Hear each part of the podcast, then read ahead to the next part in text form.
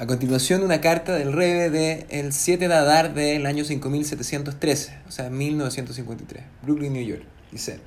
La historia de Purim, tal como está relatada en la Miglat Esther, nos entrega un análisis muy claro del problema judío o la cuestión judía. En el exilio babilónico, al estar disperso el pueblo judío en las más de 127 provincias del reino de Ahashverosh, este sin duda se diferenciaba del resto de los pueblos del reino tanto en sus costumbres, sus vestimentas, su lengua y otros aspectos, de la misma forma que hoy también nos diferenciamos del resto de los pueblos.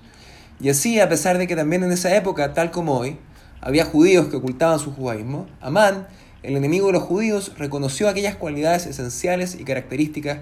que hacían de todos los judíos, con o sin su consentimiento, identificados o no, un solo pueblo. Y así Amán dijo al rey, sus leyes son diferentes a las de todos los otros pueblos. En consecuencia, en su malvado deseo de aniquilar a los judíos, Amán busca destruir a todos los judíos por igual, jóvenes y ancianos, niños y mujeres. Y a pesar de que en aquellos días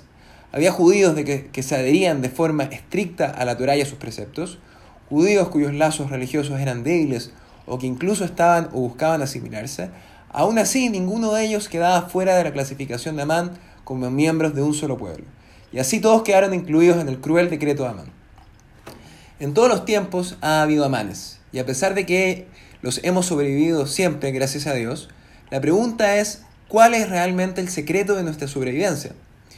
La respuesta será evidente de la siguiente ilustración.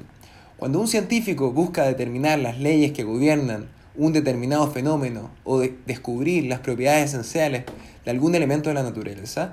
él debe realizar una serie de experimentos en las más variadas condiciones para descubrir estas leyes o propiedades que, que puedan mantenerse en todo tipo de circunstancias. Ninguna prueba científica real puede deducirse de un número mínimo de experimentos o de experimentos realizados en las mismas condiciones o en circunstancias muy similares, ya que los resultados no serían concluyentes. El mismo principio debe aplicarse a nuestro pueblo,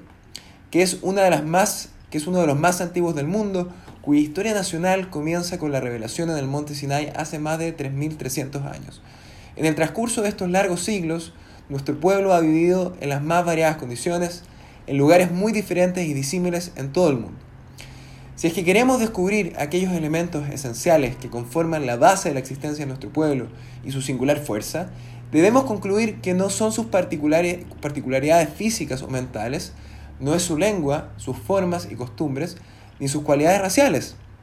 el elemento esencial que une a nuestro disperso y esparramado pueblo y que lo hace un pueblo único en su dispersión sin perjuicio de la época es la Torah y las mitzvot,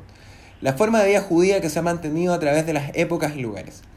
La conclusión es clara y más allá de cualquier duda. Es la Torah y sus mitzvot la que han hecho a nuestro pueblo indestructible en el escenario mundial de cara a las masacres, masacres y pogroms que apuntaban a nuestra destrucción física y frente a otras masacres culturales que buscaban nuestra destrucción espiritual. Purim nos enseña la antigua lección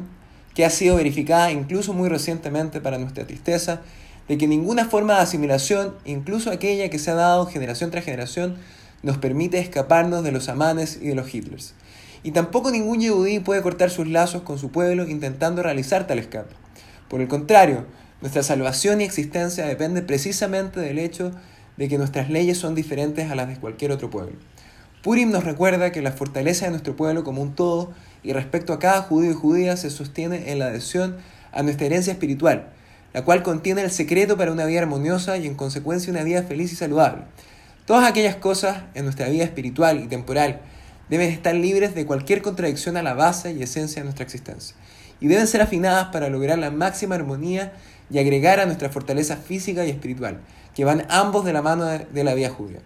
Con los mejores deseos para un puro infeliz y que vivamos para ver un mundo libre de amanes y de todo tipo de amalequitas, los enemigos del pueblo judío, de su cuerpo, de su alma y de su fe, cordialmente firma el rey.